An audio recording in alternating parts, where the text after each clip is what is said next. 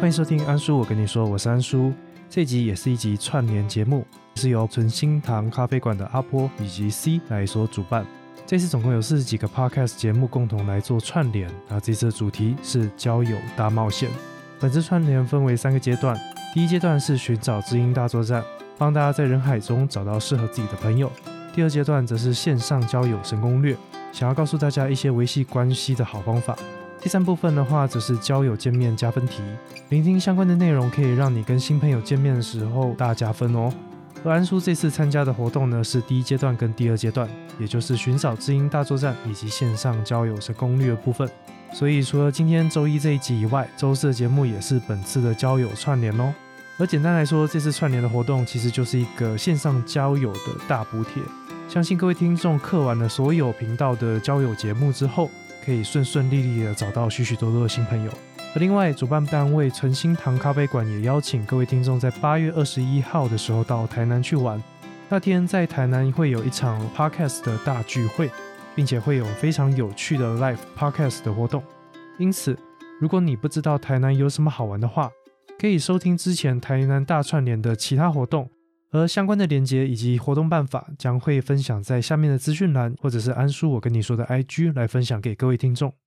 那我觉得，因为这样的一个串联活动算比较轻松的一个步调吧，所以我这一集以及下一集也会尽量以轻松的方式来跟大家聊聊我自己的经验，或者是我知道的一些小知识，希望不要带给听众太多的知识感，或者是太艰深的知识，让大家觉得有点乏味。OK，那就进入今天的主题。那第一阶段的寻找知音大作战，其实某种程度就是说，当你遇到一个新朋友的时候，你有哪些素材可以跟这位新朋友来开启你们的话题？我在交友软体上破冰第一名，最有效也是最多人问的，就是这个频道目前大部分的节目就是有关徒步环岛。而第二个破冰的话题，则就是自由潜水这件事情。那如果大家对于徒步环岛有任何问题的话，当然就是来收听安叔我跟你说的环岛系列。而自由潜水到底是怎么样一个活动呢？是不是就跟许多新闻讲的，这是全世界第二危险的极限运动？我们就好好聊一聊吧。但这边还是要下一个警语，就是安叔我目前并不是一位教练，所以后面所提到的一些知识也好，观念也好，大家就当做聊聊天，听听安叔讲话。如果听众有更多想要了解的部分，安叔这边还是非常的建议去寻找真正的自由潜水教练，然后让他来教授自由潜水相关的专业知识，这样是最安全的。因为再怎么说，去海边潜水，大家都希望快快乐乐到海边，平平安安的回家。OK，那当你刚认识一位新的朋友的时候，怎么可能就把很多自由潜水非常艰深的部分来做话题的开始？如果是这样的话，真的很难聊下去嘛？因为对方会有兴趣，或者是会想要来问你，可能就是因为对方他还是一个初学者，或者是他还处于一个观望阶段，想要借由另外一个人的叙述来去让他踏出前往自由潜水领域的第一步。所以呢，这边就先跟大家介绍一下，到底什么叫做自由潜水。如果由我来说的话，就是一口气做下潜之后。在你没气之前来回到水面上，这样的一个活动就是自由潜水。自由潜水是不是一定要穿蛙鞋？其实不一定，也有 no fin 这样的一个潜水方式。那我个人还没有尝试过啦，因为觉得资历还不够，相关的知识也没有学得很扎实，没有学到很多，所以我就不会去做自己能力以外的这样的一个活动。那自由潜水跟浮潜差异是什么？就如刚刚所说的，自由潜水会下潜，而浮潜呢，大部分时间就是在水面上来观赏潜水区，可能是珊瑚或者是一些生态等等的。而自由潜水跟水肺潜水的差异最大的就是水肺潜水，它会携带钢瓶，里面灌的是高压的空气，让你在水底可以长时间的停留，而不像自由潜水一样，是借由自己的一口气下潜之后没气就要赶快上来，不然的话就会出事嘛，对不对？而为什么自由潜水会吸引人？我自己觉得其中有一部分就是大家在网络上看到许多厉害的人或者是网红，他们来参与这样的一个活动，并且可以取得非常漂亮的一个照片。那另外一部分的话，自由潜水它也是追逐海洋生物比较好的一种方式。如果你在海里很幸运的看到海龟，或者是豆腐鲨，甚至海豚等等的。如果你想要近距离的去观察它，那自由潜水将会是一个最好的方式。因为浮潜的话，如果野生动物下潜，那你就没有办法追到它，对吧？而水肺潜水呢，则会有比较专业的，就是有安全停留的问题，所以也没有办法急速的在不同的深度来做移动。所以，如果你是很喜欢，也非常向往去接触大型的海洋生物的话，自由潜水可能是一个比较好的选择。那最常听到的问题就是：哎，我不会游泳，哎，那我可以学自由潜水吗？我觉得这个问题要问到更前面的一件事，那就是你怕水吗？如果你的不会游泳是因为你不会换气，那恭喜你，因为自由潜水也没有要换气的。你要么就是拔掉呼吸管憋一口气下潜，要么就是咬着呼吸管，然后就可以很顺利的、很轻松的呼吸。所以你是这样状况的人的话，那就放心，一起来学自由潜水吧。但如果你是怕水的人，那的确就需要花点时间来熟悉水性。可能要克服一下自己的心魔，或者你只是担心在水中你踩不到底的感觉，那没有关系。如果是这样的状况的人的话，就建议再去报名更出阶的，可能是 IDA One 这样的一个课程，它比较像是体验的课程，而不是正式的课程。当然，它一样会发一个证照给你。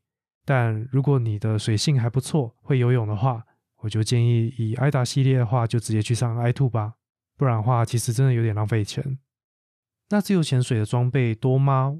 我要去海边的时候，我必须准备些什么？我们自由潜水的时候就会说自潜三宝，就是面镜、呼吸管跟蛙鞋。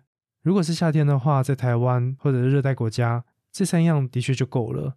那如果想要防水母，因为被水母蛰还蛮痛的，那你可以去购买水母衣，或者是穿束裤来保护水母，不要轻易的就可以接触到你的皮肤，然后被它蛰到、被它电到这样子。那如果是比较怕冷的听众呢，也可以一样准备水母衣，它有一定的防寒效果。所以除了三宝以外，其他就要看你下水的季节以及当下的水温来做调整。那如果你希望你的下潜的季节可以更广，或者是你下潜的深度可能会在更深的时候，才会需要买到防寒衣。那按说我本身是有买防寒衣，然后也是去做合身的，因为如果买公版，也就是没有量身定做的话。它在许多动作的时候，海水就会灌进来。那海水灌进防寒衣当中的时候，就会失去它防寒的效果。所以，如果大家有心想要对于自由潜水再做更多的钻研的话，我非常建议在初期就去量身定做一件防寒衣。那一部分的话就是保暖，那另一部分的话它蛮紧的啊，所以可以督促你你的身材不要变形。我自己是觉得这个功能蛮重要的。那再来就是自由潜水，真的一定要先上过课吗？其实认真讲不用，但是我自己是过来人，我强烈的建议要去上课。为什么我会说去尝试自由潜水不一定要上课呢？因为大海就在那边，你要跳下去，你要做什么事情？如果没有台风的海上警报的话，你要下去真的没有人可以拦你啊，除非是不能潜水的水域。但我还是非常强烈的建议，如果可以的话，都先去找一位教练。好好的把自由潜水的术科以及学科学一下，在上课的途中可以解决许许多多你的疑问。那有教练带领下，你也可以更放心的来尝试这样一个新的活动。那如果有想要学并且有做一些功课的听众，就会知道说，诶，自由潜水其实有非常多的系统。那不同的系统它有一些些差异，啊，可能考核的部分也有一些不同。只是说这边换句话说好了。就有点像是考英文的检定，你可以考多译，你可以考雅思，你可以考托福，还有其他零零总总的。但最终的目的，一来就是证明你的英文能力有到一定的程度，但是最终的目的应该就是你要有办法沟通嘛，对不对？那我觉得自由潜水也是一样的，不管你是上 PADI，你是上 IDA 或者 SSI 抹茶等等的，无论你是挑哪一个系统去做学习，最重要还是学习这些技能后。可以好好的享受自由潜水，所以我建议有伴的情况下，就挑喜欢的教练就好。不管是针对网络评价，或者是针对他的上课方式以及售后服务等等去做评估。但如果你身边已经有一些自由潜水的朋友，然后你想要跟他们一起参与这样的一个活动的话，那就可以先去问问他们当时是考什么样的一个系统。因为在台湾目前还没有什么问题，但是如果到国外的话，有些国家不同的潜点，它对于不同的证照的认证程度可能会有一些不一样。所以为了避免未来出游的时候，可能有人会没有办法下水这样的一个窘境，就建议跟自己的前伴或者是自己未来的前伴去核对一下，让大家都是同一种系统，这样出游的话是最方便最好的。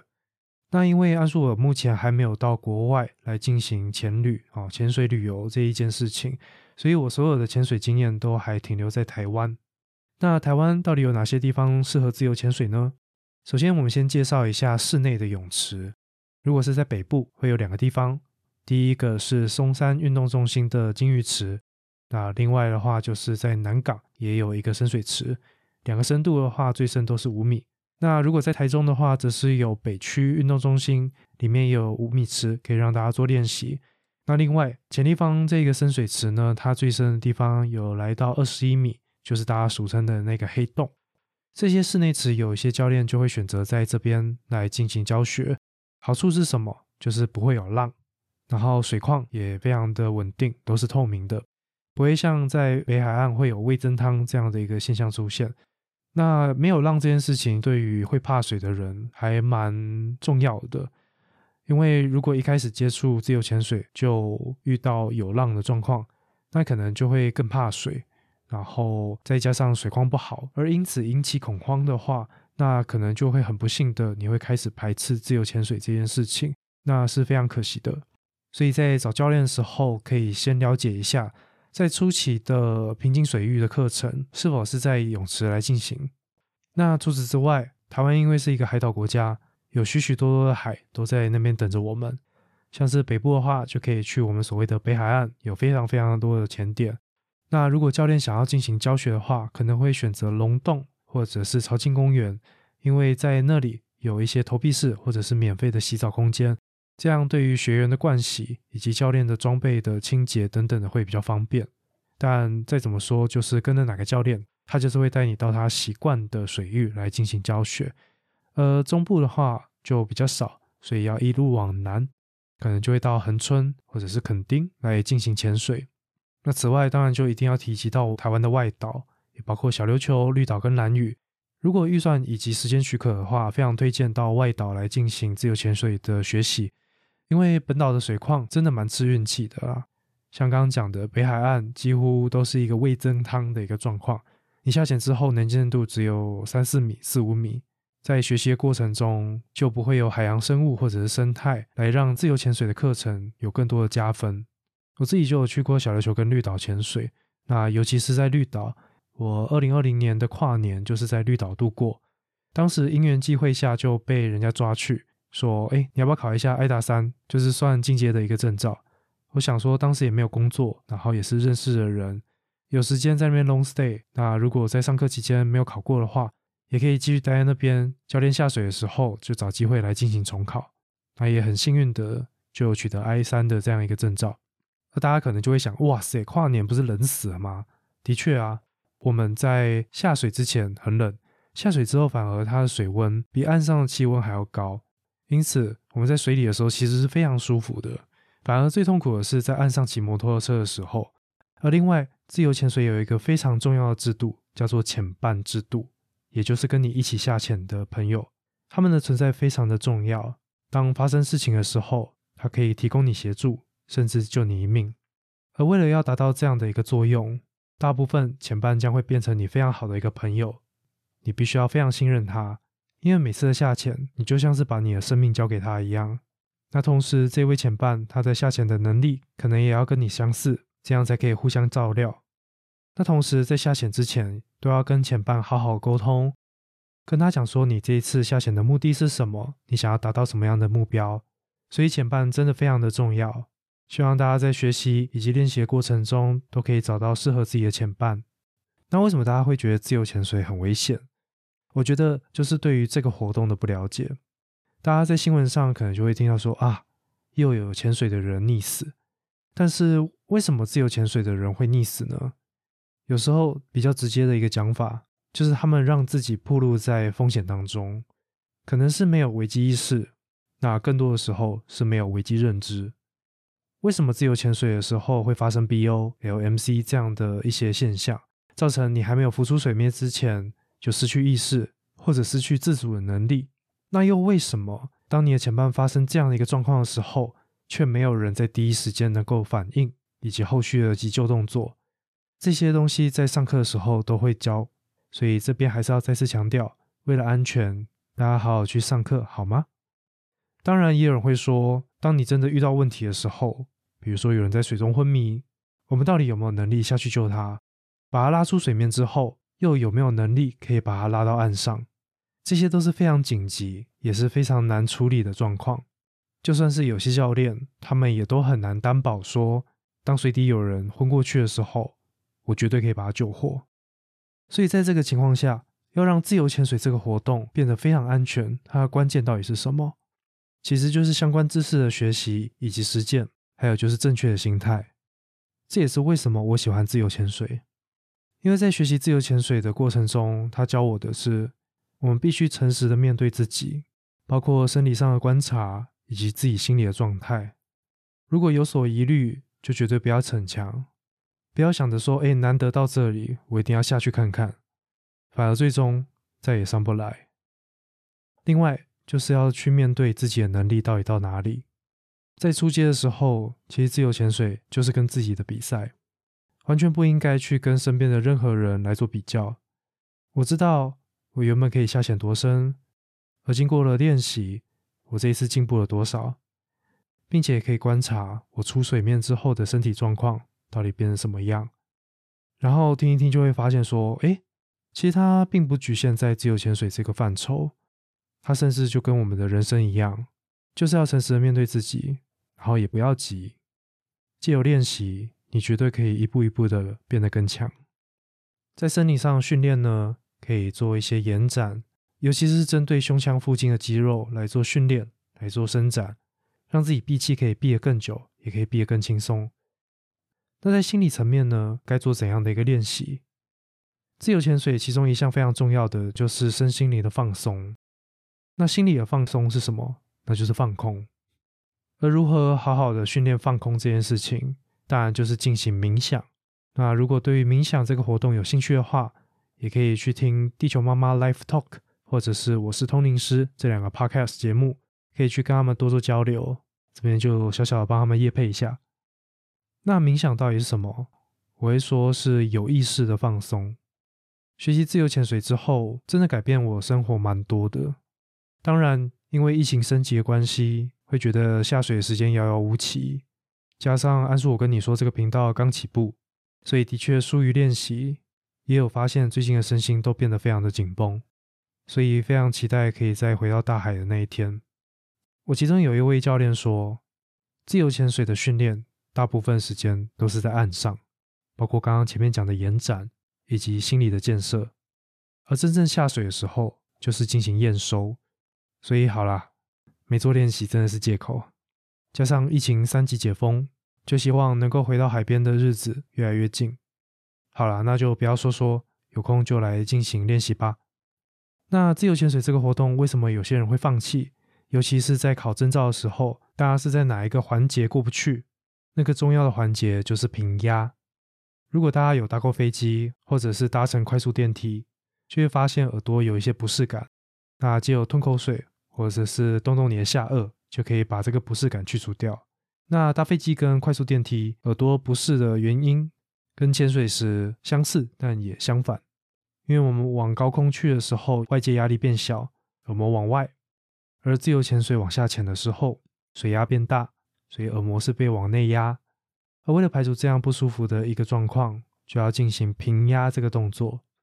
那因为自由潜水只有口中的一口气，平压的技巧就会跟水肺潜水有所不同。它必须借由控制颈部的肌肉来达到平压的效果。这样的平压方法叫做法兰佐平压，或者有人说是叫做法兰兹平压。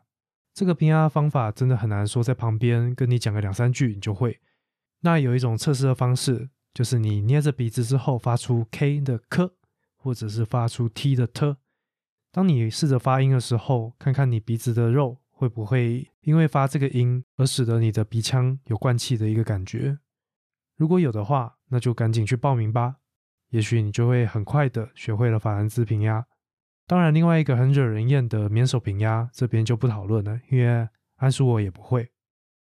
那如果你的法兰佐平压没有问题，并且有适当的练习，其实要下潜到十二米到二十一米这样一个深度就不是太大的问题。